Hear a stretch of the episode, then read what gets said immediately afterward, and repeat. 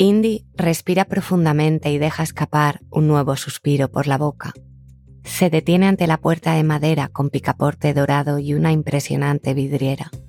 Contempla las flores, los pájaros y los árboles. Luego empuja el picaporte dorado y entra en el vestíbulo.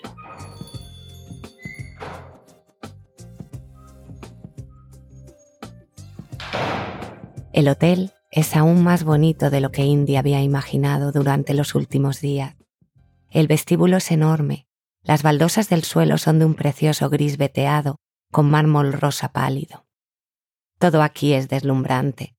Un perchero antiguo cuyos ganchos son cabezas de león, una estatua de la Virgen de pie en la esquina del vestíbulo o las pantallas de lámparas de vidrio estilo Art Deco. Allí está la gente inmobiliaria, y por lo que parece es una mujer algo mayor que Indy. Vestida con un traje sobrio y formal, Indy no puede evitar preguntarse qué aspecto tendría sin ese traje. Es una costumbre que aporta placer a su vida diaria, ver a todo el mundo como seres sexuales. Se siente viva, interactuando con los demás, coqueteando. Mirarse el uno al otro solo el tiempo justo, una sonrisa disimulada, tocarse accidentalmente. Selecciona a sus personas favoritas por las mismas ganas de vivir y la misma curiosidad. La misma mirada atraviesa en los ojos. Indy está segura de su plan. Sabe exactamente cómo administrará su hotel y quién vendrá a ayudarla. Solo queda ultimar los detalles, una firma en el contrato. En su mente, todo ha tomado forma desde hace tiempo. Todo es casi tuyo, dice la gente mientras le guiña un ojo. ¿Podría ser esa la mirada traviesa que reconoce entre miles? Juntas recorren el hotel una vez más, una revisión final antes del momento oficial de la firma. Empiezan en el vestíbulo, donde hay un mostrador de facturación de una madera de roble bellamente lacada, una campana dorada, preciosas sillas vintage con flores, con reposabrazos de madera y patas sorprendentemente elegantes. Y su mueble favorito, un armario de llaves del que cuelgan las grandes y pesadas llaves doradas de las habitaciones, como pequeños regalos. El techo aquí es alto, con suntuosos adornos, bajo los cuales cuelgan los candelabros. Aquí es donde ella se imagina a Simón. Es el único del equipo al que no conocía antes de su entrevista. Llegó con la gorra del revés, lo que la hizo reír, y con su encantadora actitud despreocupada. Con su alegría la cautivó de inmediato. Los ojos traviesos, comprobado. Las ganas de vivir, comprobado. La curiosidad, comprobado. Sin duda. No solo le habló de él, de su ambición de conquistar el mundo como DJ, sino que también le preguntó todo sobre ella. Es joven, piensa ella, y por suerte aún no está del todo domesticado. Ella disfrutó de su energía y está segura de que será el anfitrión perfecto para que todos los huéspedes se sientan a gusto.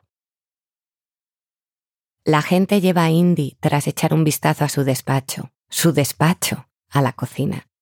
Pasan por delante de la isla de cocina, los 24 fogones, el enorme horno de piedra, los grandes frigoríficos, todo limpio y metálico, y con una iluminación extraordinaria.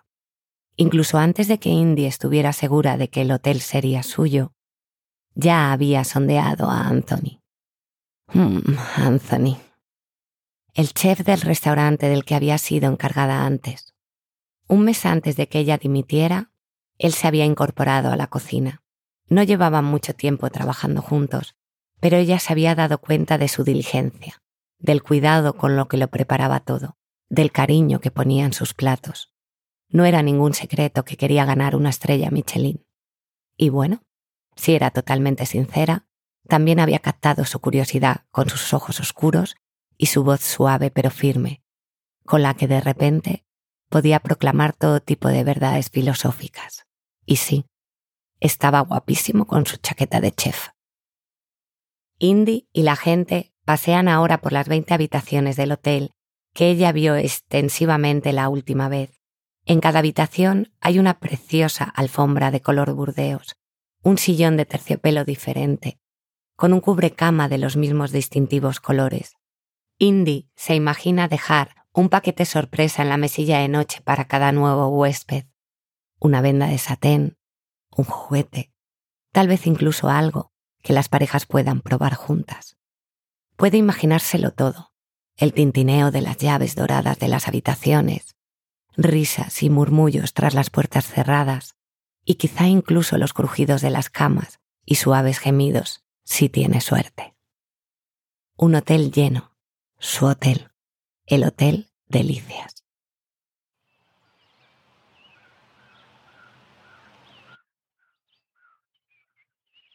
A medida que bajan las escaleras, Indy recorre con la mano la suave barandilla de madera. Terminan el recorrido ante las puertas francesas que dan al jardín. Es un verdadero paraíso verde en medio del caos de Ámsterdam. Aquí no se oye el tintineo de los timbres de las bicicletas, las furgonetas de reparto, las barcas a motor que pasan por los canales, ni los tranvías. Es un lugar silencioso, perfecto, divino. Una bandada de periquitos de cuello verde pasa volando. Todo está en flor. Vuelve a respirar profundamente. No puede evitar ver también lo que queda por hacer en el jardín y sabe exactamente qué manos son las más adecuadas para darle un buen repaso a ese vergel. Greg. De repente, nota que su corazón late más rápido cuando piensa en él. Sus maravillosas manos, grandes y fuertes. Greg es el único que conoce desde hace meses. Había pasado por su piso para arreglar un canalón que había provocado una gotera enorme en su dormitorio. Había sido justo después de aquella terrible ruptura, cuando los desastres parecían acumularse unos tras otros. Es curioso, parece que fue hace tanto tiempo.